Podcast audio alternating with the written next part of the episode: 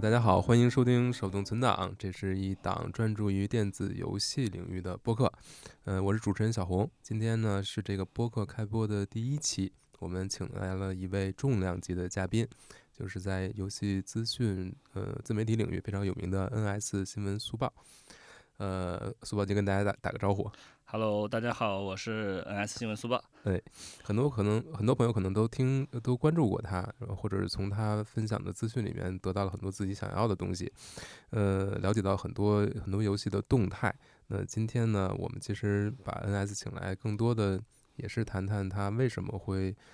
呃，一个是谈谈他自己的人生旅程吧，另一个就是他为什么会做选择做这个事情，做了这么久，还做的相对还挺成功的。嗯、我也很很很感兴趣。嗯嗯，这个其实也是也是我们这个节目的一个目的吧，其实把一些跟游戏相关的人和事儿记录下来。嗯，今天就记录一下 NS 的人生，好好的好的。说的有点大啊。NS 先说说你是你是哪儿人啊？呃，我是从小就在南京生活，然后嗯在南京长大的一个呃，然后我读，包括我读大学也是在南京读的，所以说我这一路就是没有几乎没有离开过南京吧，可以这么说。嗯，古都，对对对。然后我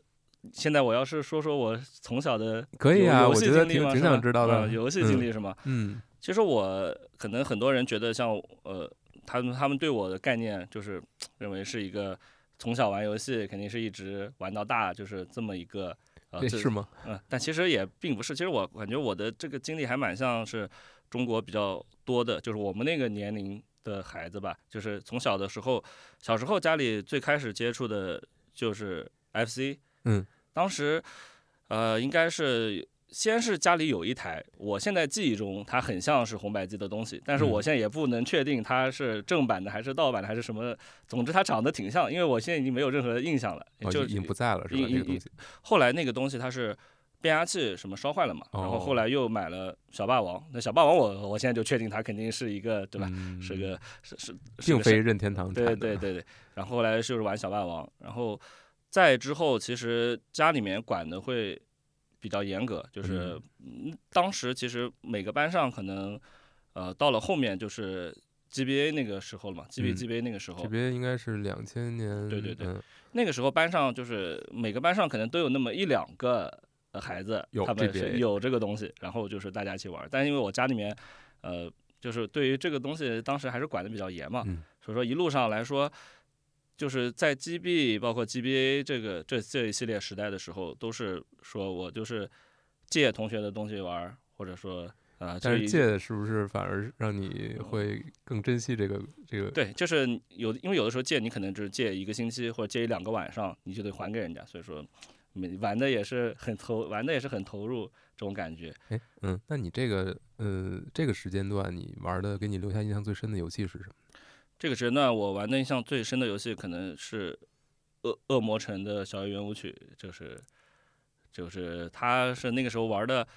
其实为什么他给我留下印象深呢？因为嗯我同学借给我的时候，他正好里面就是有这么个游戏，你也没什么别的选择，我想想。小月是 GBA 的第几座？第三座？第三座，第三座哦，已经是苍真了是吧？对对对，已经是苍苍真了。然后其实，然后那个时候后来就是家里面是有了电脑嘛，嗯，电脑之后其实就不可避免的接触到了 GB 模拟器这个东西，对吧？也这个其实大部分那个时候有很多的作品，GB 上的作品都是通过这个 GB 模拟器对来玩的。嗯那个时候其实呃一个是自己还的确没有什么正版啊、盗版啊这个这个概念，特别强的对观念。对对，嗯那个时候真的没有这种特别强的观念。然后，所以说那段时间，但是那段时间是这样，就是我虽然说家里面管的比较严，然后可能也呃没有说是像有些家庭就是买了那时候很多人很多家里面买了 PS 二这些东西嘛，嗯，然后我在家里管的比较严，但是。我就是在周末的时候会去买什么电子游戏软件啊，嗯，然后就是买这些杂志。其实现在想想看，可能就是也是某种程度上的一种云玩家的对这种感觉吧。当时是看攻略，对，就是很多那时候很多游戏，你根本自己都没有玩过，但是攻略呢已经看了，已经看了挺多遍了，就是就是这种感觉也也烂熟于心是吧？现在想想也挺奇妙的，就是嗯很多啊、看那些杂志里面那些编辑部的一些故事，一些这个那个，就是啊，现在想想就是游戏，其实你根本自己都都可能都没玩到呢。就这个杂志翻的倒是挺勤快的，然后那个也是挺有意思的。而且你对游戏的想象可能跟实际的游戏也不太一样。对对对，嗯甚至有很多作品，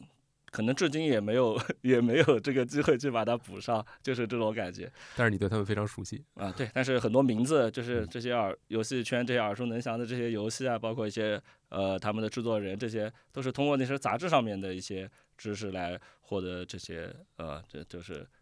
就是反正有那么一段时间吧，然后一直到了读了，实际上是真正来说我自己拥有，就是我自己去买这个游戏机，那已都是已经到了 3DS 和 VU 这个时代了，因为那个时候已经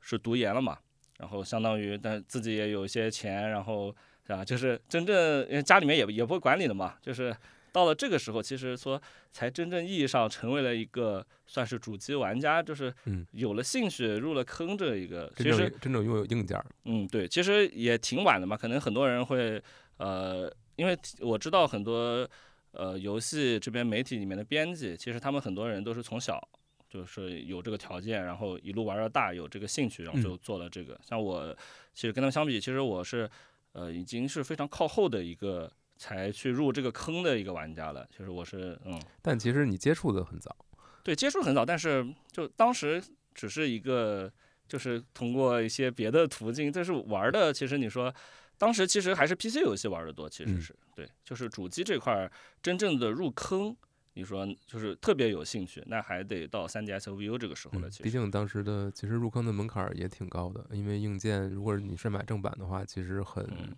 很贵的，包括正版游戏其实也很贵。然后如果你嗯，如果即便是烧录卡，也是需要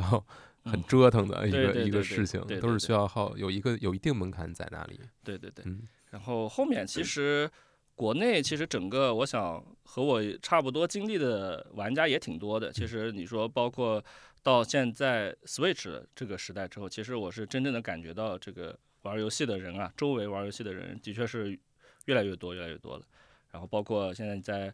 这个商场里面，你也可以看到这个很多新开的国行开的那些店，然后就是会有最近这几年会真正的感觉，感觉进入了生活，对对对，不是一个小圈子的事情是的，情。是的，是的，是的。嗯，你你专业学的是什么呀？我的专业其实和这个游戏是完全没有关系，我自己是学气象学的。然后气象学到底是什么呢？气象学它不是说呃我们想的就是中央电视台每天新闻联播结束之后，那个主持人和我们没有关系，我们主要就是呃预测这个明天是下雨还是下下雪还是嗯出太阳多嗯温度多少度，还是出还是开直面会是吧？我们主要就是研研究这个，然后我自己是偏气候方向的，就是嗯会更中长期一点。就嗯是通常我们的预报就是研究未来一到七天的预报嘛，但是呃气候这块儿它就会更中长期一点，比如说呃明年的冬天这个气候它整体是偏暖的还是偏冷的，大概就是啊就是我是研究更中长期一点的这个东西。这么专业呢？所以说它是其实是一个纯理科的东西，然后然后后来和这个目前所从事的这个自媒体的这个工作其实并没有太大的联系。那你当时选这个专业是什么原因呢？呃，选这个专业其实是也其实是高考完之后，就是家里面人。然后说这个专业还挺不错的，巴拉巴拉。其实我自己最开始我最有兴趣的方向是计算机，嗯，啊，就是小时候我初中的时候我是，呃，当时很流行那个文曲星嘛，嗯我不知道你有没有用过用过？啊。文曲星上面有一个 GV Basic，嗯，啊，就是也就是编程的那个东西嘛。我当时还是那个国内的呃一些文曲星的论坛的这个 GV Basic 版的版主，哦，那时候还叫斑竹，就是一啊个很对 对对很古老的这个名词。对对，那个时候自己在的眼泪。那个时候自己在上面也编了不少游戏。就是哦，你还创作过游戏？对对对，然后但是那些游戏因为都是初中时候做的，其实也很都是很很很简很嗯简单、很简单的游戏。嗯我自己做过的有一个游戏，就是在那个瓦力欧制造里面有一个小游戏，嗯，就是两个人就是一个捅棍子，不知道你还没有印象，一个双人的游戏。嗯然后就是中间有个小石头，然后大家两边捅棍子，看谁把这个石头捅到对面的那边去，然后掉下来哦。然后就是当时也是因为就是就是觉得这个游戏还挺有意思的，我就想能不能把它搬到这个搬到那个文曲星上面，哎，移植过去，对对对，但是自己就是实际上是从头就是重新写代码，然后所有东西都是自己写，然后就做这些东西吧。当时就自己对这些有兴趣嘛，就奇奇怪怪的写了不少这种小呃这种小游戏吧。所以其实你也是一个游戏开发者，呃，也 当时那些这个游戏大概只有。那么一百个、两百个的下载量，但是那时还挺开心的，每天看到，哎，今天有人下载了，这种感觉啊，挺有意思的。所以说，初中这个编程的经历，所以说让，其实本来我高考结束之后就是学想学计算机嘛，嗯，啊，后来家里面人说，哎呀，这个气象它也是理科嘛，它里面也要牵扯到编程啊这方面，所以跟你的兴趣也不是啊完全的没关系。当时也就是啊，当时就是啊，就是就是最最后就报了这么个专业吧，然后后来。后来就是又莫名其妙的，就是发这个新闻了，这个事情。这个可以详细的展开说说，怎么莫名其妙？你学完了之后有想过去找这方面的工作吗？就是气象方面的。对，其实当时是这样，当时我接触这个 Switch，它是在二零一七年发售的嘛，对我是一六年的时候，正好是有个机会去夏威夷那边去访学，嗯，啊，去当访问学者，然后就过去了之后，呃。当时过去了之后，正好就就 Switch 开发布会了嘛，然后就是那段时间看的那个，觉得这啊这个东西特别有意思，然后包括旷野之息的一些预告就特别有意思，然后当时因为整天就是在在那边搜啊哪里能买到第一时间买到这个 Switch，嗯，哪里能第一时间买到这个限定版，买到这个典藏版各种各样的东西，然后呃所以说那段时间就最开始的时候我是在。贴吧上面，就是我会很有兴趣的给大家分享一些，就是第一第一手的一些消息，因为当时人也在海外嘛，嗯，然后呃分享着分享着，然后当时贴吧里有一个玩家回复我说啊说每天在贴吧发这些东西，说你能不能去开个微博呀？说开个什么？就是说最初的这个契机就是在贴吧每天分享之后，然后有人建议我去开微博，说他说贴吧的这个帖子不太好找，每天我想看你发的消息。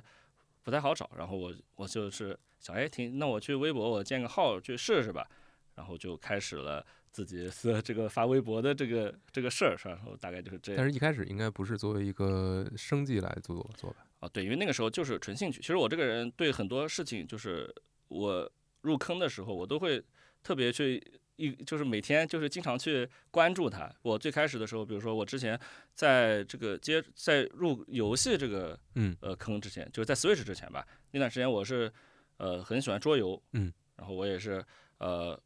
各种海外的那种桌游的第一时第一手的消息，我也都会去看去去研究去这这些东西，其实就是。我对每个领域，就是我对这个我对他特别感兴趣的那段时间，都会钻进去。对，都会钻进去，就是就是这么一种人。然后呢，正好轮到 Switch 了，当时啊也是对他特别特别有兴趣。然后就是最后最后就。哎，你觉得 Switch 最吸引你的是什么？Switch 最吸引我的地方，其实我一开始看到那个预告的时候，第一次看预告的时候，我就是觉得这种主掌机切换的这种形式，当时哦，当时我在想，还哎，竟然还竟然还能有这种。啊，竟然还竟然还能有这这种变化，嗯，就确实是很新颖的一点。因为之前我是玩的 VU 嘛，嗯，那 VU 你也知道，就是它整个这个销量上各方面都不太行，但是上面的很多游戏你还是很，你还对它还是很有兴趣的，对，啊，对对。然后后来也是就到了 Switch 这边，然后觉得。当时就是很看好它，一种莫名的看好，莫名的看好，对对，就觉得这个东西肯定能火，然后也。那在这之前，你算是一个对任天堂很忠实的玩家吗？呃，也不能，我觉得就是一个很普通的玩家，嗯，就是说，虽然说 VU 上的可能大部分的游戏也都买了玩了，然后，但是其实对任天堂本身。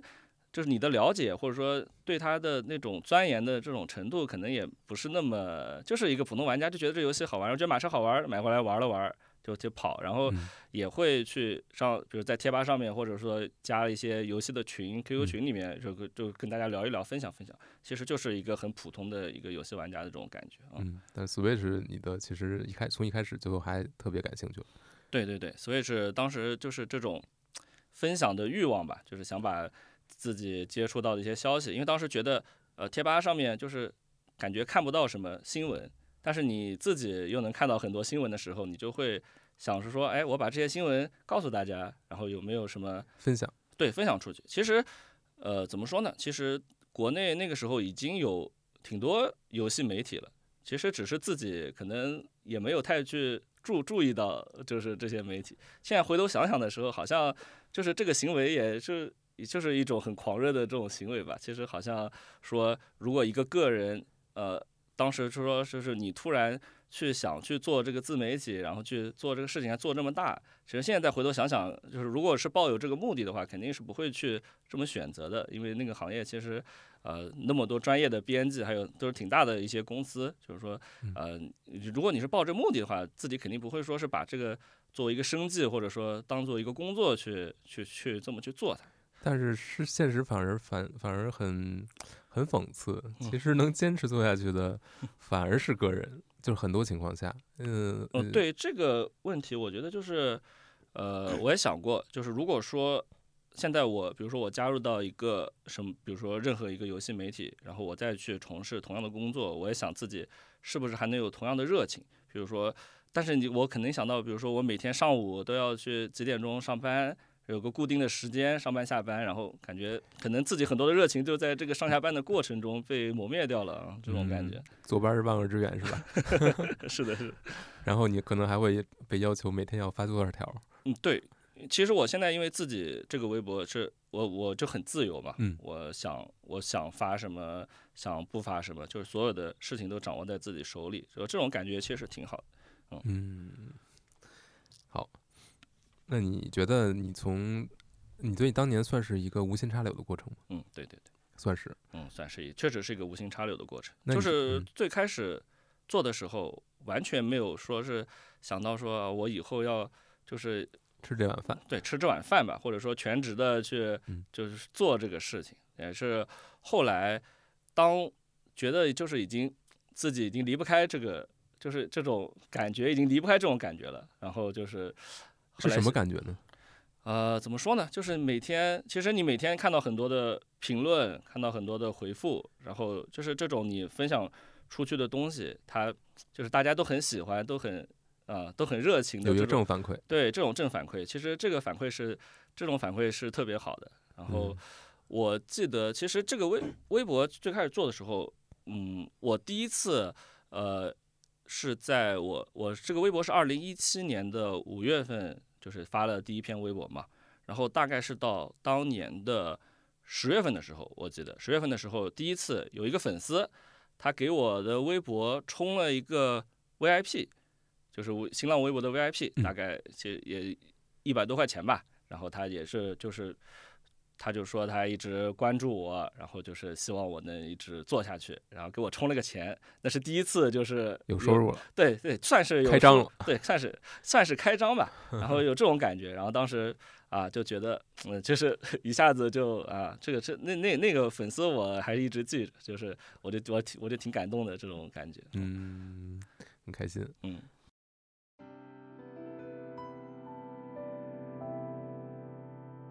那你做了这个从 NS 诞生开始，或者诞生之前就开始做？呃，其实我的我的微博 NS 是三月份，三月份，三月一号嘛。对对。然后我的微博是五月份成立，因为我之前说我的微博成立之前是在是在贴吧发嘛。贴吧那个时候我是每天其实只发一到两个帖子，我是会把就是前一天我在海外收集的一些新闻，我整理成一篇。嗯。我整理成一篇，就是以每天有一点像现在公众号的这种形式了哈，就是每天推送一篇的这种形式，哎，给大家一般就推送五五五六个新闻吧。其实那时候因为每天 Switch 也没有什么新闻，因为游戏也很少，然后就那么几个游戏来来回回的，反正每天新闻也不多，然后每天就一篇，然后每天那一篇的时候，对，挺多人在底下回复啊讨论，就是这种。后来大家也都习惯了，说这个有个速报，他每天都过来推送一篇这个。新闻大概就大概就是这种感觉。哎，那当时你能想到 Switch 现在的不管是销量还是上面的游戏会有这么多吗？当时我是觉得它一定会比 VU 要成功，嗯，这个感觉我是有的。但是你说到了卖到现在这样，就是已经超过 V，马上要接近这个 PS 二这种销量，我当时也确实没有想到会有这么夸张的一个进步，就是相相比于 VU 来说啊。嗯，那你做着做着，然后你发现这个 Switch 是如此成功，或者说它上面出现了很多你喜欢的游戏，那你你在这么多年，现在已经多少年了？今年是第七年了吧？第七年了，六对，嗯，六年半，嗯，对。这个过程中，你觉得你的状态有什么变化吗？这个过程中，其实呃。你是说我发微博的状态，说我对 Switch 的感觉的状态？嗯，我觉得就是你做这件事情的时候，你的心理状态。做这件事，现在来说，我的这个现在其实因为每天发的多了嘛，其实很多的东西就是也挺挺本能的，就是就是每天看到新闻，然后把它推送出去，整个这个流程上。就是他更加熟练了吧？就是说，呃，和刚开始的时候，因为你也知道我的这个游戏的经历可能还没有那么资深，所以说很多遇到很多新闻的时候，你还要去去补这个新闻它以前的一些历史。这个游戏，因为你发的东西的时候，你要保证你里面不会有错误嘛。对。那你会经常遇到一些自己不确定的东西，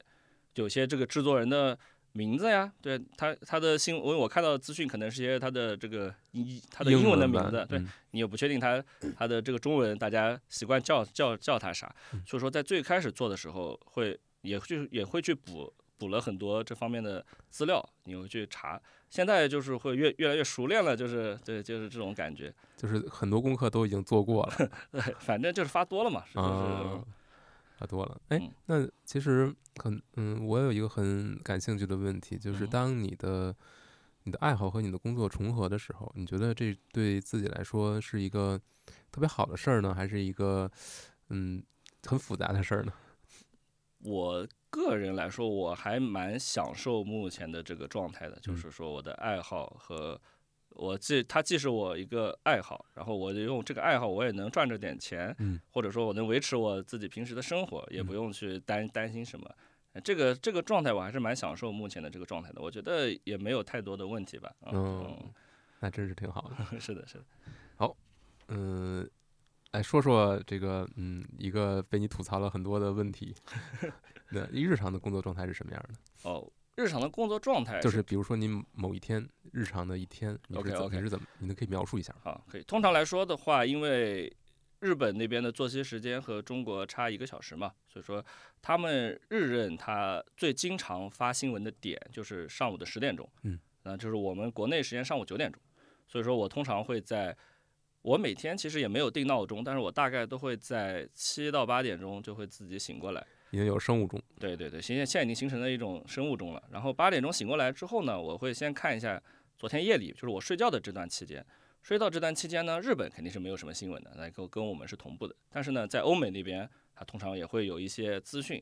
出来。然后呢，我起床之后呢，就是先把我睡觉时候的这段资讯先把它整理看一遍，然后有什么值得发的就先把它发掉。嗯。然后呢，就是在九点钟，就是一个日任固定的发新闻的这么个点儿。九点钟，它通常会有，它通常会有预告嘛。然后比如说礼拜五，它会发一些广告。然后呢，它礼拜一到礼拜四也都会发一些预告，或者说有一些新的消息。然后九点钟是一个比较重要的节点，我那在那段时间，我就会把九点钟的新闻给它处理掉。处理掉九点钟的新闻之后呢，就开始自己吃早饭啊，然后 就是干干自己的事儿。然后呢，再去网上搜搜这个什么贴吧呀，或者说国外的一些论坛，什么 Reddit 这些地方有没有什么一些。有趣的事情，然后这段时间就是上午就把它消耗掉了。然后每天的重要的节点其实就那么几个，一个是上午九点，一个是晚上的九点。晚上的九点大家也都知道，就是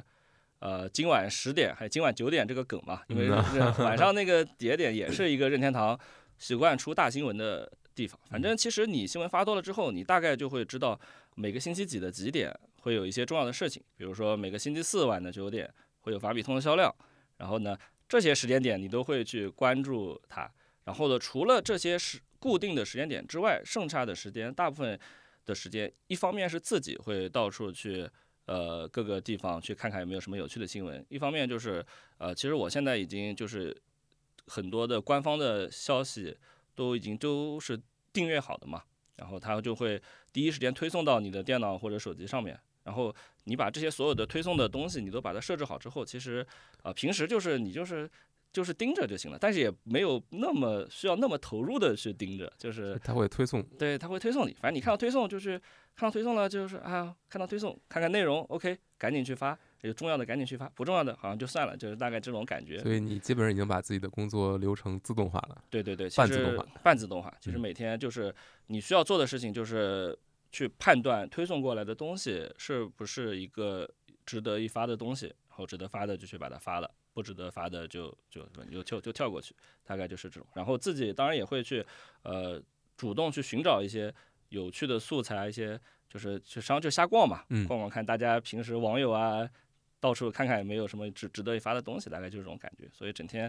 呃，你说清闲的话也清闲，然后你说忙的是有的时候你要是从早发到晚的时候也，就比如说一些像 E 三啊这些重要的时间点，其实还是挺累的。我有一天最多是发了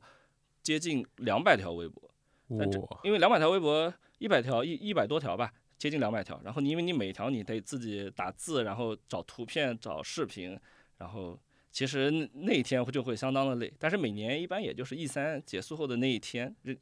所以说总体来说，一年工作强度最大的一天，可能就是 E 三任天堂直面会结束后的那一天。所以当 E 三取消的时候，你心里很开心。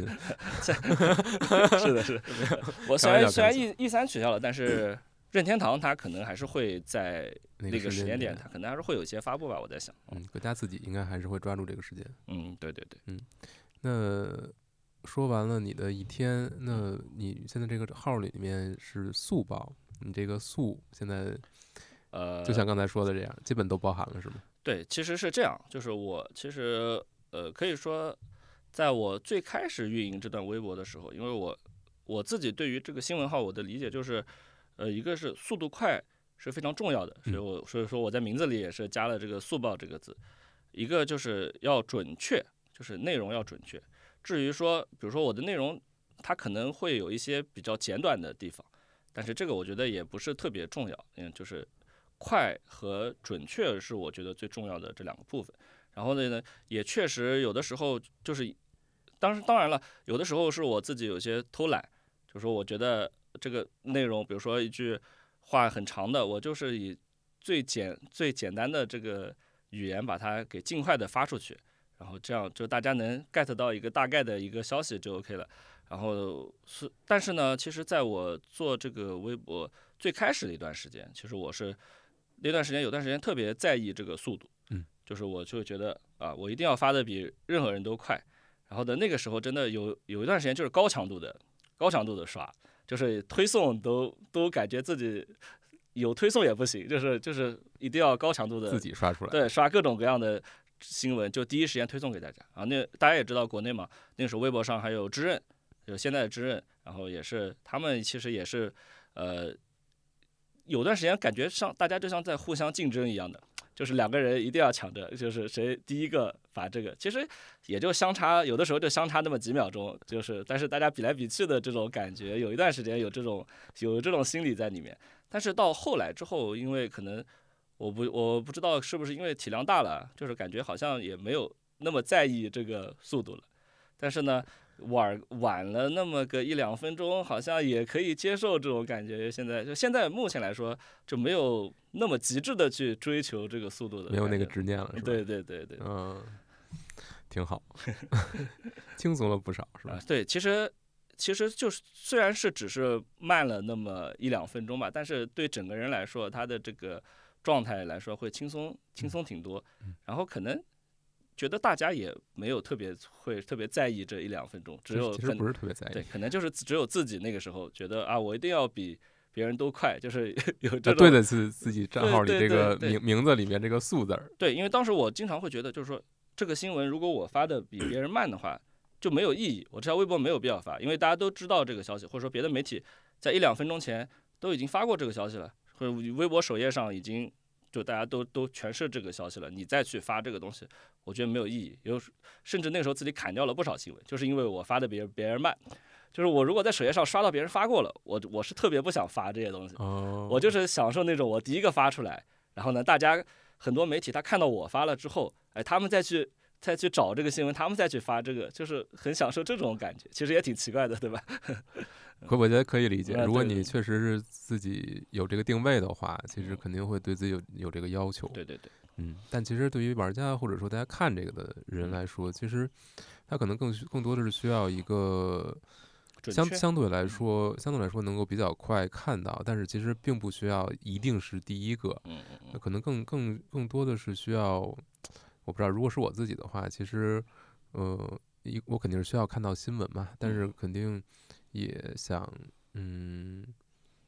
一个是准确度，嗯对，一个是嗯，如果能在这上面再延展一些，让我嗯去看到更多的可能我不知道的东西。嗯，嗯对，这个也确实是我自己一个比较薄弱的环节。然嗯后，呃，因为有很多他们媒体，他们会在新闻里面，就是他们后面也会有一些这个游戏之前的一些历史啊，一些他们会加很多这些内容。然后呢，或者说甚至是他们公众号的推送里面，他们肯定就会更详细的去介绍这个新闻了。但是因为自己，我对我的定位还是速度嘛，嗯，速度和准确性，就是其实准确性也很重要嗯。。所以说，嗯对于这个内容的丰富的程度上面，其实一直以来自己就是 对在这方面确实一直是比较薄弱的地方。对但确实那个就花的时间就会多，非常非常多。对，因为嗯那个以我这个每天呃十几条、二十条的平均下来吧，以每天平均二十条的这种量来说的话，如果每一条都给他很丰富的背景和那个，其实 也不现实，嗯其实非常也不现实其实也不现实，就是嗯嗯对对对。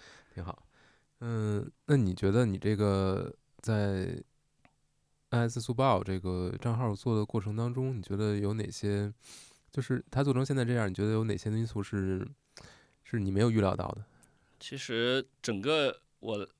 到目前为止一直运营这个号这么多年，这件事情本身就是我没有没有预料没有到的。预料到的。这个号最开始做的时候，呃，当时是这样，我最开始做的时候，我每天甚至会，就是我会在微博上面搜索，比如搜索关键词，我会搜索 NS，我会搜索 Switch，然后呢，如果你点开这个实时，然后你就往下翻，其实一天。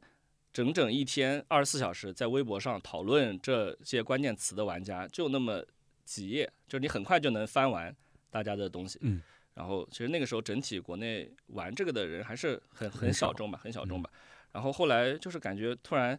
嗯，可能是因为旷野之息或者是别的什么游戏的原因，总之就像一下子，它这个玩家数一下突然多了起来了之后，然后一下子我账号的关注的人数也突然就越来越多了。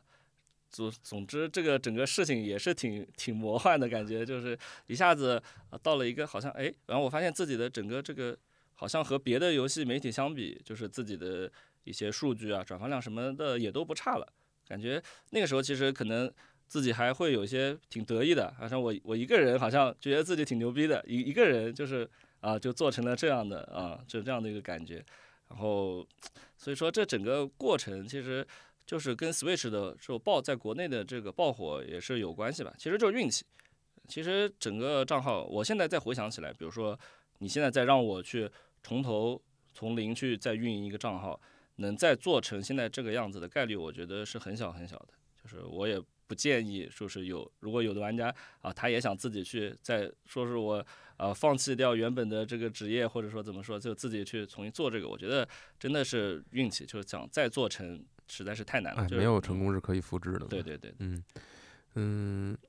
还有一点，其实我觉得很有意思，就是你是专注于做 NS 的新闻，嗯，对对对。对你从来没有想过吗？就是就要做一些之外的或者更泛更泛的游戏新闻。啊，对，其实我虽然说平时就是专注在发这个 NS 的新闻上，但是其实我对于索尼啊、微软，因为你在这个圈子里面嘛，你也是会了解一些，我也会去发一些他们的东西。然后，但是就相对来说，我只是可能发一些比较大一点的新闻的这些东西了。然后，呃，如果说我再去做泛更泛的东西的话，我感觉自己的这个知识储备暂时还不足以去再做更泛的东西。然后精力上其实也其实也确实跟不上，就是不只是已经不只是做更泛的东西了。我现在运营微博，然后有的时候也有人会劝我，就是说你在微博之外，你可以再去运营小红书啊，运营什么抖音啊，或者说运营 B 站啊，就是。其实我觉得以一个人的经历，就是想去做再犯的东西，就是我现在目前已经就是到了我一个极限，对对对，就是就差不多了，就是就到这个内容就 OK 了，再做多就自己就会很累了，就会很累了，就是很难贪多嚼不烂。对，就不像目前这个舒适的状态吧。当然也说也有人，秘书子他有时候也会说我就是就是可能就是舒适圈嘛。就是在这个舒适圈，现在就是最舒服的，就是现在这个时候，所以说啊，可能就是呃，就不就不太想，有的时候就不太想去，就是再去把自己再累着的那种感觉了，嗯，对，嗯，我我还是可以理解，对吧？嗯，做直播感觉怎么样？做直播其实我自己这个人不是特别喜欢，就是直播打游戏的那种感觉，嗯，所以说我很少去。播一些游戏的实况的这种，所以说大部分都是，呃，转播直面会嘛。我主要是转播直面会或者一些任天堂的新闻的发布会这种形式，然后去给大家，在我通常是在这个发布会之前跟大家聊一聊，嗯，然后真的进入到发布会的那个时候，呃，我觉得就是有个人在边上一直在说话，在解释，在这个可能有的人会喜欢这种形式吧，但是很多观众他只是因为，呃，他是。在国内，他看发布会可能不太方便，他需要在你的主播这边来观看一下。就是我相对来说还是把这个时间就是都让给大家，然后大家自己去看那个官方的那个视频，就自己去啊在那边看就 OK 了。然后我我自己也是比较会比较享受就是看发布会的这个过程嘛。然后如果我一直要自己不停的说话，不停的这个就也感觉也很难受，所以说就干脆我发布会的过程中我自己也不说话。然后大家和我都可以全身心的去一起来看这个发布会，所以这是一个让让人比较舒服的一个一个处理方式，我觉得。对对对，呃，但是有的人他也会，有的观众他是很喜欢说，呃，有主播的那种的 reaction 的那种感觉的，然后他呃他们就会说，哎呀，怎么这个主播也不。也不发也不解释吧，但我觉得就是各个主播风格不一样嘛。你喜欢看 reaction 的，你可以去呃看一些那种别的有就是带有这种现场反馈的这种的主播的。而且那种其实也有一些表演成分。哦，对，像我，但是我自己也挺喜欢看就是国国外的一些主播的这种 reaction。但说你知道他有一些表演的成分，但是那种情绪的带动还是会挺有意思的。对，挺有意思。对我通常会在一个发布会结束之后，然后我再去反复的。第二遍看的时候，如果我再看一遍这个发布会，就没什么意思了嘛。那我第二遍回味的时候，我就会找一个带 reaction 的这种视频啊，看一下，哎，这个点我觉得很有意思的地方，他是什么反应？他会不会也觉得很激动？就是就是这种感觉啊。嗯，而且即便带有一定的表演成分，也有表演的好的，对吧？嗯，对，有的表演的特别好，就是。你每天会接触到很多的玩家的给你的反馈。嗯，那其中其实我们也都知道，网络空间其实有很多，嗯，不是那么不是那么友善的信息。那你这个东西你是怎么来去应对的呢？这个其实每个人，我觉得，如果你的这个粉丝数或者你的体量到达一定程度之后，每个博主都难免会遇到这样的问题。我自己是在我大概十几二十万粉丝的那个时候吧，那个时候其实就是。呃，也也遇到过这样的事情，比如说我第一次，呃，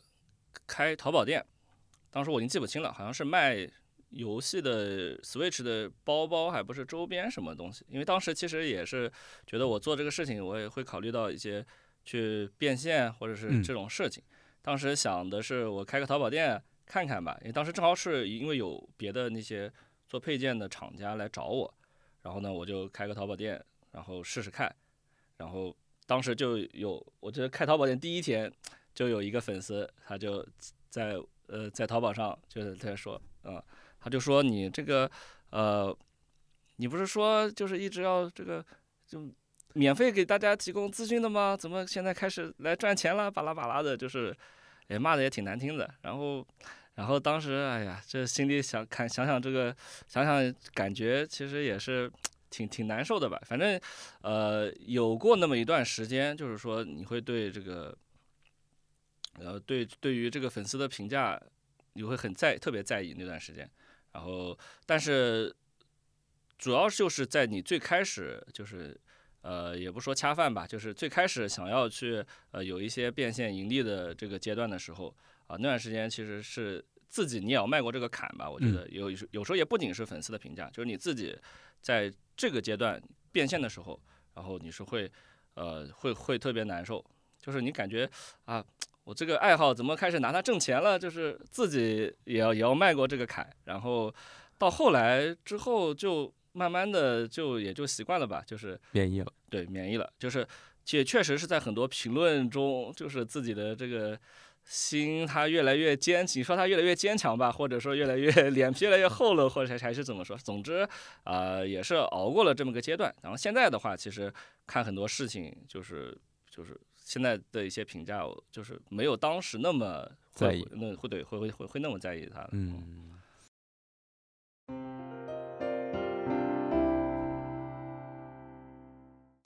因为本身一个东西，如果它真的就是完全用爱发电。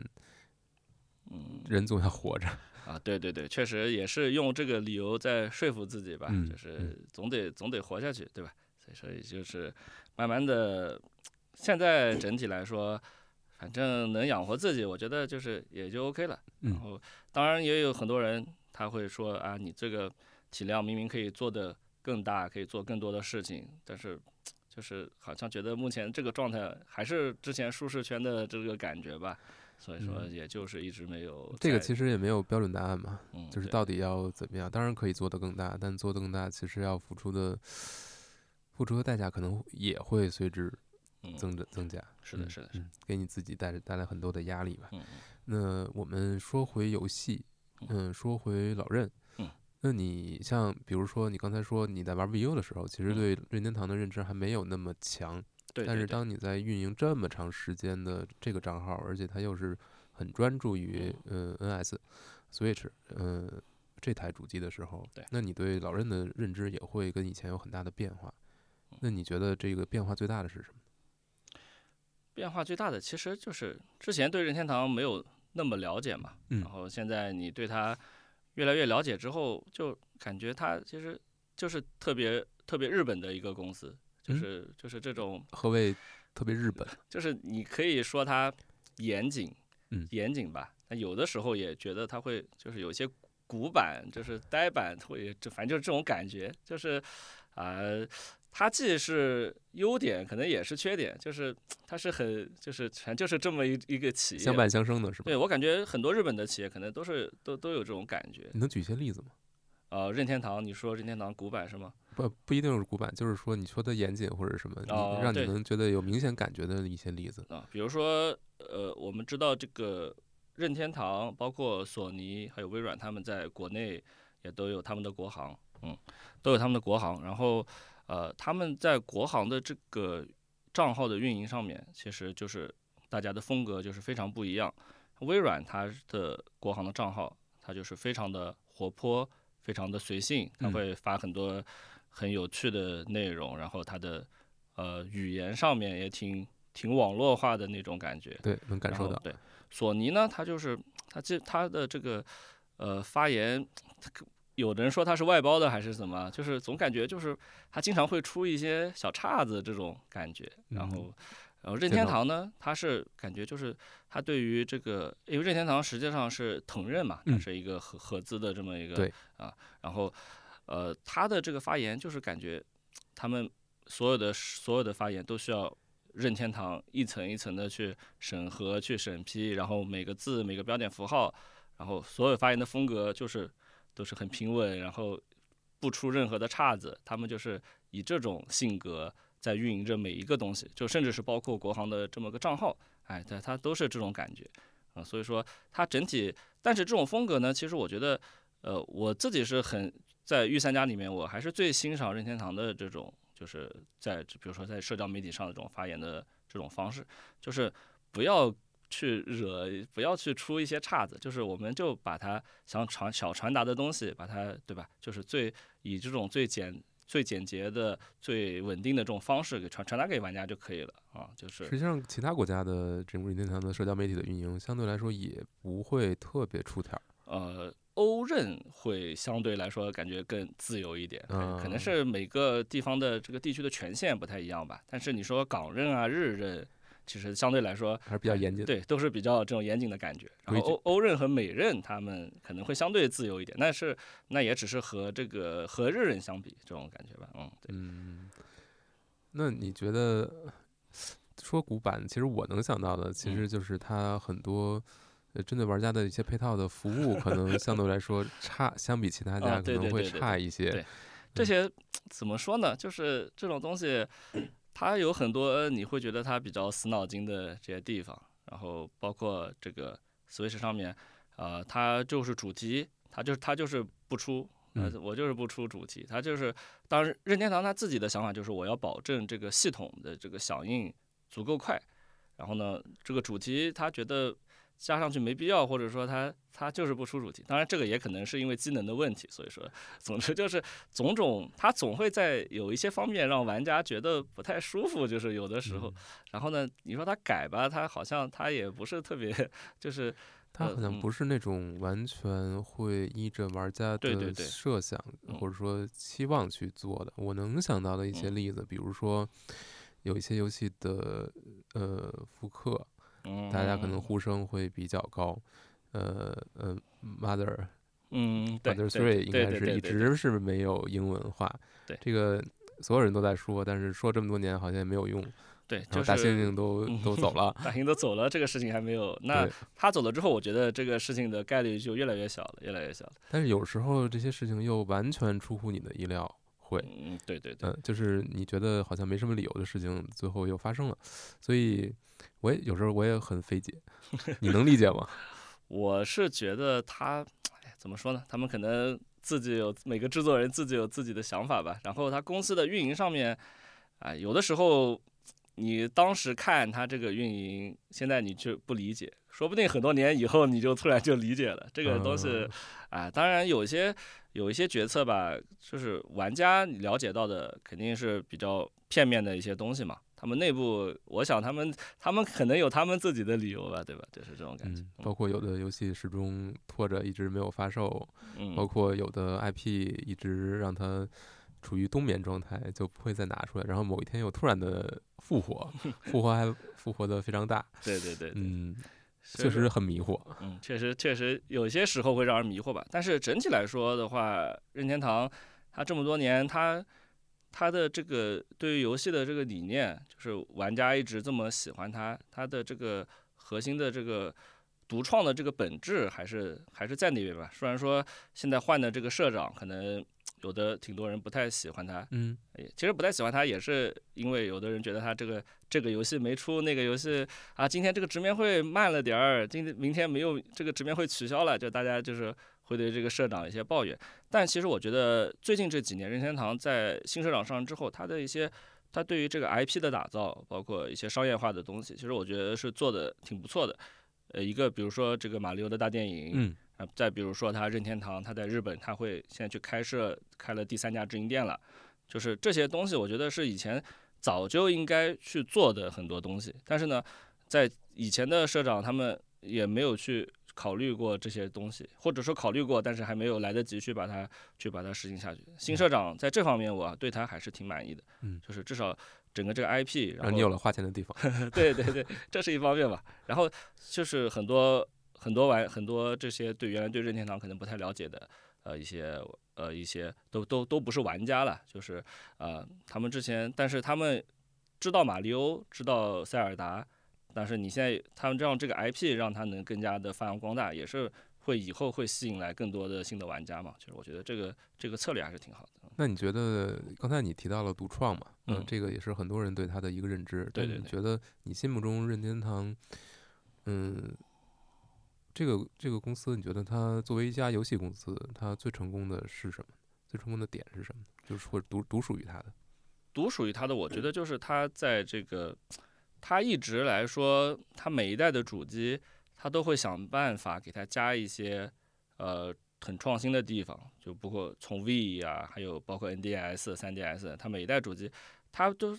它不像是我们平时玩 PC 呃那些东西，就是我只是简单的硬件上的这些呃硬件上的配置上的提高。它还是想方设法会带来一些在这样玩法上面给大家带来一些新的体验吧。像这个，其实全世界是说实话，就只有只有任天堂他们是在做这个在做这个事情。所以说，呃，就是这个东西确实是能给玩家一种，就是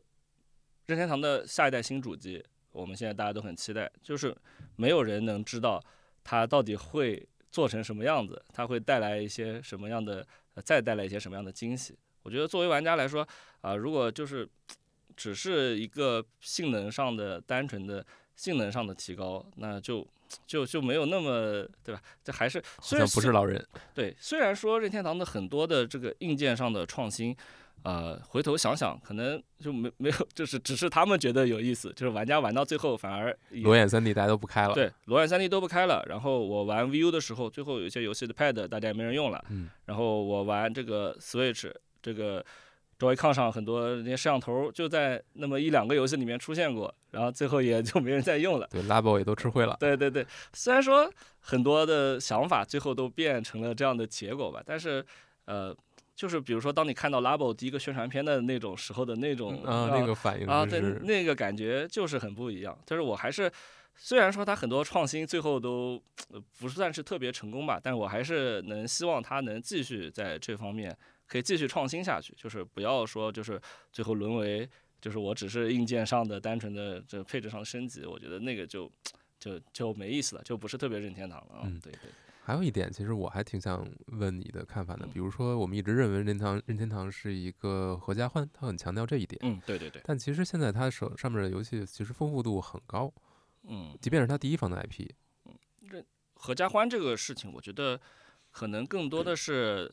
呃，一个是在 V 这个时代给大家留下的这个印象特别深。V 那个时候，因为挺多家里面都买了 V，然后就是只打打保龄球，然后打乒乓球，就是大家就玩这个。然后 V 这个时代给大家留下的特别深的印象，然后一直又有一个合家欢的这么一个感觉。呃，到了 Switch 上，其实怎么说呢？呃，合家欢这个概念它依然还在，就是说我比如说我现在我是想家庭，因为我现在也有很多。呃，一些邻居，他们也是想要说是家里面买一个主机，但是呢，因为家里面有小孩子啊，这那的，其实大部分人还是会去选择买 Switch。一个重要的原因也是觉得上面，哎，听说它能跳舞，能健身环，就是有这么一些游戏可以去选择。就说如果你是一个想合家欢的人，你目前来说，你还是只能去选择，是最好的选择，对，就是 Switch。但是呢，当呃，当你真正你说我买了这台机器之后，然后。你从一个成年人或者说这种角度去看它的话，你又能发现里面有很多的呃，就是各各种深度的游戏吧，就适合适合不同年龄的这种游戏。其实其实你也都能找到啊，你就呃再仔细去玩了之后，你就会发现，哎，好像也不是说上面只有这个合家欢的东西在这上面。但是目前来说，确实它也是一个挺不错的入口，就是很多带你进门。对对对，带你进门，很多家庭都是这样嘛。嗯，然后所以说，呃，这个理念合家欢，目前来说，我还是觉得他这个理念要也是要继续去坚持下去。然后包括我自己，我也挺喜欢，就是呃，带一些不是主机玩家的一些朋友、同学到家里面，我们一起从 VU 开始，我们玩那个任天堂大陆，然后也是啊，就是大家都特别喜欢，然后带大家一起跳舞。就是这些游戏我也挺喜欢，就是喊朋友呃来来家里面一起玩的，一起玩马趴玩这些，我就我觉得都挺有意思的，我自己也很喜欢这些啊。嗯嗯，好。嗯，你现在玩游戏的机会多吗？时间？玩游戏，因为我现在毕竟是每天就是在家在家办公嘛，所以说。呃，玩游戏的时间其实还是挺多的。我觉得，如果相比于一般的，呃，大家上班的那些上班族来说，当然学生我觉得可能他的时间会更多更多一点。但其实自己因为现在在这个行业里面，就是游戏玩多了，感觉是，呃，在我目前当下这个状态，会有一些这种有一些疲惫的感觉。就是其实可能也和很多上班族一样，就是我只会在一些呃大作。就是大作出现的时候，然后会没日没夜的去玩。平时的时候，可能就是简单的玩玩，甚至有时候自己无聊都会玩玩手游，就是这种，就是有，就是主机游戏也不是说，呃，因为我我有时候每天，比如说啊、这个厂家给你发一个嗯激活码、测试码，然后你把游戏下下来进去玩一玩，体验一下，那个玩那那个厂家给你发一个，就是这种事情也也占据了一些时间，所以说整体来说，呃，这但是心情我觉得还是还是还是一段一段的吧，就有的时间有的时候就特别想玩，然后嗯玩的时候玩玩了一段时间之后啊，可能有些疲惫了，然后就需要再放松放松。就我感觉可能每个玩家也都是差不多的状态吧。啊，嗯，对嗯，而且可能玩的多了，你的你的你的门槛也会变高，嗯，或者说让你能够玩下去的东西也会变少。对对对，你有这个感觉吗？呃，玩下去我觉得是这样的，就是玩的游戏越多之后，现在就是可能每个资深的玩家都差不多，就是你会很快的知道自己喜欢呃喜欢玩什么游戏，不喜欢玩什么游戏。就是很多游戏你看个预告，我预告片儿我看个两眼，大概的玩法了解了一下之后，你就能很快的判断出来，然后这个游戏适合我，不适合我，不适合我的就是就是就是算了吧，不要不要浪费自己的时间。然后如果自己特别就这个游戏特别适合自己，那你就会去很深入的去玩它，就是。但这个会影响到你播的新闻吗？呃，我是这样，就是其实平时的时候，因为呃，可能确实，呃，我在玩游戏的时候，比如说突然弹了一个推送出来，然后我要得去发新闻，然后就是平时的时间其实可能也没有那么特别整段的时间，但是呃，我发新闻其实礼拜六、礼拜天还是一个相对来说。因为海外嘛，海外的编辑他们礼拜六、礼拜天也是按时放假的，就是他们礼拜六、礼拜天基本上也没啥新闻，包括官方他们礼拜六、礼拜天也放假，他们也不会在礼拜六、礼拜天推送太多的东西，所以说呢，我的作息呢，其实一到礼拜六、礼拜天，其实相对来说那一整天基本上是没有什么新闻可发的。放松放松对，的就，就是那我在那个时间段，我去玩一些游戏啊，这个就是可以，还是可以比较全身心的去去投入在里面。你回答得特别好，但嗯不是我当时要问的问题。我我的问题其实是，嗯、就是你喜欢不喜欢游戏，会影响它在你这儿发不发吗？哦，你说问这个问题啊类型哦，我懂，我懂，我懂你意思。呃，是这样的，就是游戏的类型，其实我肯定是会呃有自己的。它你说完全没有影响吧？我觉得也不可能。就是这个游戏，我肯定是我觉得它有意思，我可能就多发他两条。我觉得没意思的呢，我就是我就一笔带过，或者说我就简单的发一条就 OK 了，告告知大家一个消息。然后呢，我感兴趣的我就会呃盯着他的，我本身也会多关注他一些嘛，所以说他相对的消息也就会更多一些。然后总体来说，我个人的偏好在这个微博当中肯定是会有影响的，你不可能说是完全没有影响，对。嗯，明白。嗯，嗯、那你咱们录这期播客的时候，《王国之泪》还没有发售。对对对。嗯、你你可以跟我们聊聊你跟塞尔达这个系列是什么时候开始接触吗？塞尔达这个系列，我其实最小的时候应该是在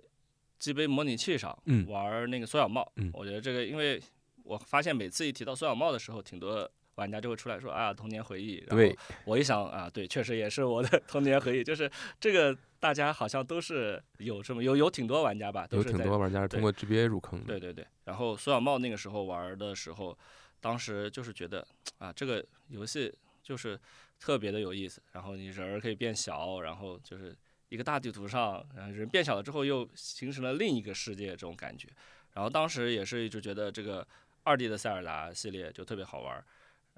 二 D 的塞尔达系列其实呃一几部作品，我觉得虽然说他们的这个结构上都很相似，都是到一个迷宫，然后打小钥匙获得一个新道具，然后呢你又学习这个道具的用法，打败一个 BOSS，然后把各种道具收集齐了之后呢，最后有一个像是期末考试这么一个性质的东西，对吧？让你熟练的运用前面的所有的道具。它结构上虽然都是这么一个，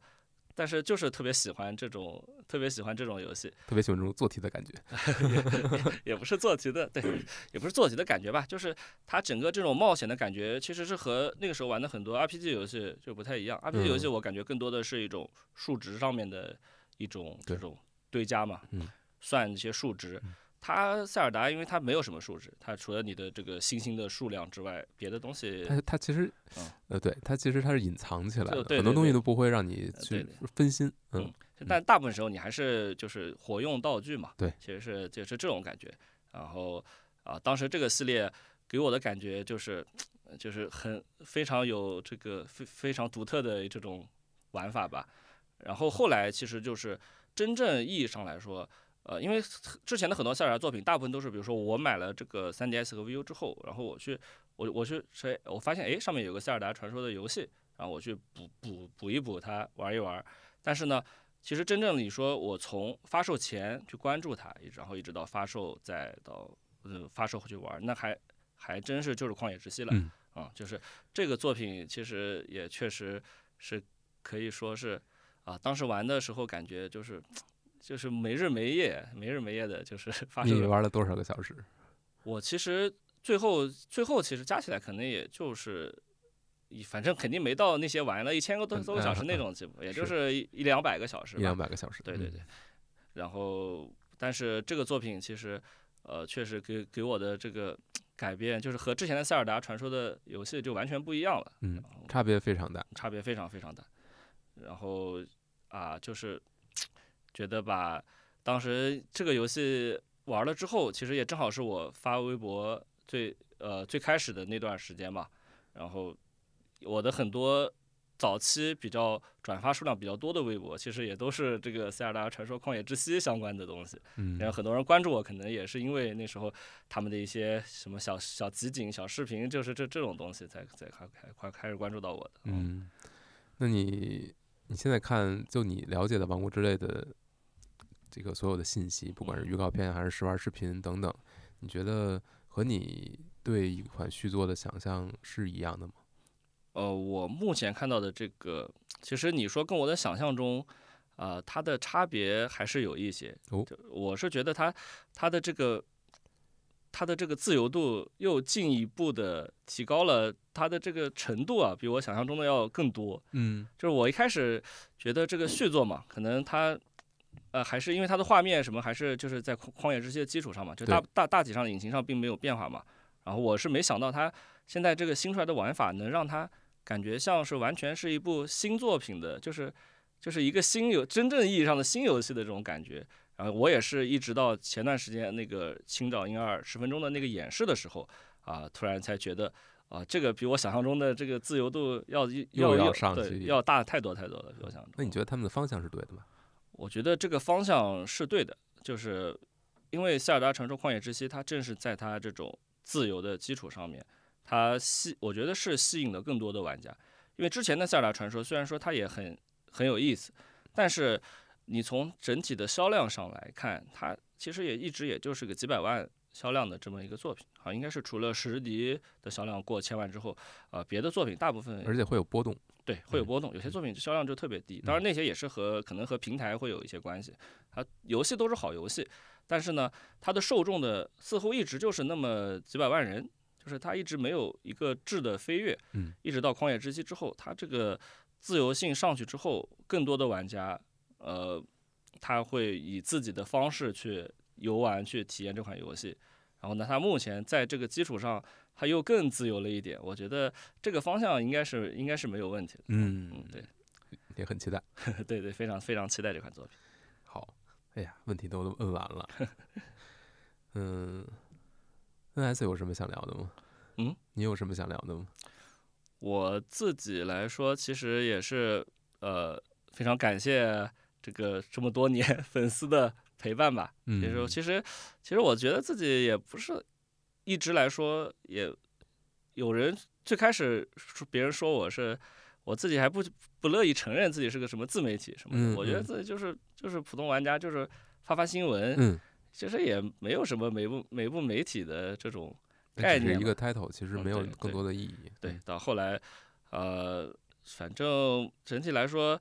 大家对我的这种关注和支持，其实也是挺挺真的，特别谢谢大家。嗯，然后我是希望以后，我自己希望以后能持续的坚持下去吧，因为其实这个事情自己一个人，我觉得只要，呃，我只要我愿意，应该是可以一直去做下去的这么一个工作。当然了，现在也面临着一些呃，我今年看到那个 ChatGPT 这些新的技术出来之后，我当然自己也会有担忧，就是说，呃，总感觉自己好像 某一天就要失业了这种感觉。但是仔细想想，可能，嗯，可能应该还能再去，呃，在有自己的风格的基础上面，然后应该还是可能被 AI 取代，可能还需要一段时间吧。所以说，也是自己还需要再去，呃，去进步，再去。呃，努力去坚持一些，尽早晚晚一点被 AI 取代吧，这种感觉。那那我再问一个问题，那你运营这么多年，你觉得对你自己有什么改变吗？对我自己的改变怎么说呢？就是可能是自己在很多处理事情上面，这种观念上面，就是和以前也变得不太一样了。然后现在看很多问题也会比较，呃，就是都都比较坦然了，就是很多事情。然后，呃，怎么说呢？呃，这些这这么多年，自己最开始的时候可能还比较害羞、比较社恐这么一个人。然后呢，呃，到现在来说，和大家去接触的时候，然后也是就是就是会比较自然放松吧，就是这么一个状态。嗯，我看你今天也挺也挺放松的啊。今天第一次录节目，主要是录到后面，现在头上开始冒汗了，有有一点热了。对，有一点热。我还是还是尽量希望能自然放松一点。嗯嗯。好，嗯，那今天咱们就先录到这儿。哎，好的。以后欢迎 NS 有空再来再来做客。好的，好的，好的。嗯嗯。然后，呃，等等老人的新机器如果出来了，它不叫 Switch 了。那你这个名字，你觉得你账号的名字要改吗？对，我是觉得这个名字，我我我应该会第一时间去把它给改掉。嗯嗯，对，我是觉得，呃，当然了，也有一种可能性，我就是一直保留现在这个名字。我觉得这个你这个问题，我自己也一直在考虑，就是我到底要不要改这个名字。然后呢，呃，目前来说，我是想就第一时间我去把它就就把它改了，然后也这样子的话，就告告别上一个告别上一个时代嘛。但是呢，之前现在这个 ID 呢，的确也有也有感情了，嗯，就可能就我一直用这个也没有什么太大的问题，就是因为大家有时候也调侃这个 ID 是什么 Nintendo、Sony 新闻速报嘛，就是每次我发 索尼的新闻的时候，或者我发 Steam 的时候，这个 S 就变成了 Steam。就是我发发各种新闻的时候，这个 S 它也是可变的。其实，其实目前这个 ID 我也挺有感情的。对对对，到到到时候再看吧。万一新机器的缩写也是 NS 呢，对吧？那就是最好的。对，因为谁也不知道老任肚子里有什么药。是的，是的，是。嗯，好，那行，那今天就到这儿。谢谢 NS 来苏来我们这儿做客啊，呃，希望你的账号能够运营越来越好。好的，好的，谢谢小红。好，那呃，大家再见，再见，大家再见。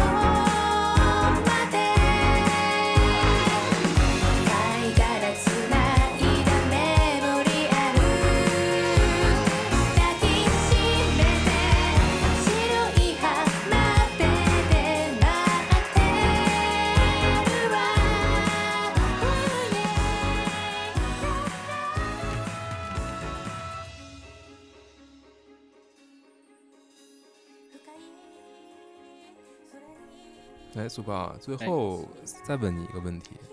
嗯，比较扎心啊，就是如果你不做现在这个号，不做所谓的游戏的自媒体，嗯，你觉得你的人生轨迹会是什么样的？呃，如果正常来说，我不做一些自媒体的话，我可能大概率会从事这个气象相关的一个科研的一个岗位吧。然后，但这个其实就是我，呃，在去年的时候。有一个郑州那边有大雨，嗯，你应该还有印象吧？就是有很多人在那个事故呃在那个事故当中遇难了。其实看到那个新闻的时候，我自己还是特别难受的。就是我老是想，就是如果我当时，呃，我没有去就是运营这个微博，我当时去做科研了，是不是可能因为就有点像蝴蝶效应这种嗯事情，就是我的一个研究，或者说我，或者说我当时做的是气象的自媒体，嗯就是又会怎么样？就是不是可能就会有呃少一个人在这个灾难中，就是嗯就是就是没有去遇难嘛。然后其实当时那个时候也会对自己做游戏自媒体这个事情，就是会产生一些怀疑，就是说呃是不是我现在做的这个事情它没有什么意义？就是说多一个发新闻的人，少一个发新闻的人，嗯，就是好像可能也没有什么影响。然后呢，但是呢，呃，我没有去从事这个气象这个科研的这个东西。像那段时间，呃，有段时间就是会自己会怀疑，呃，怀怀疑了自己好一会儿时间，就是呃，我做这个事情到底到底就是呃，做这个气象自媒体是不是一个错误的选择？然后后来，呃，当然后来那段时间，我后来也是在这个网上，那时候，呃，去年嘛，疫情的那段期间，然后我去，呃，在微博上去刷一些当时热搜里的一些东西。当时因为有时候，呃，很多段时间疫情嘛，所以说也有一些挺多大家就是的心情都不太好吧。然后我也是，我其实是很巧合，我是在那个。呃，热搜也不是热搜里面，就是热搜的一个话题的实时里面，我就是看到了一个玩家他表达了一个一些比较负面的一些想法吧。然后呢，当时我一看这个，他是一个他的头像是一个乌贼的一个头像，然后我一看知道这个就是我们自己玩家嘛。嗯然后我看他又关注了我，然后呢，其实我也去呃私信去就是去安慰了他。其实我我其实我其实我其实我是完全不认识他的，因为这个 ID 我也挺陌生的。我只是看他是我的粉丝，然后我就去，呃，给他加油打气，然后我也，呃，然后他后来也跟我回复，也跟我聊了一些，呃，一些事情，所以说后来我想到，就是说可能就算我是去做这个游戏自媒体，我也是能去帮助到一些人的，就是，呃，也不是说像我想的，好像可能它就是一个完全没有意义的一个事情，对，嗯所以说后来慢慢也就走出了那段时间比较迷茫的一个时期吧。嗯，嗯其实，嗯，虽然大家对游戏有很多负面的看法，嗯但其实它能给很多人带来非常多的快乐，而这件事其实不是其他的东西很容易就能带给你的。是的，是啊，其实后来可能也是，后来自己也想想，是这个事情它肯定还是有它的意义的存在的，然后自己也会去继续坚持这个去做这个事情吧。其实，行，谢谢。对啊。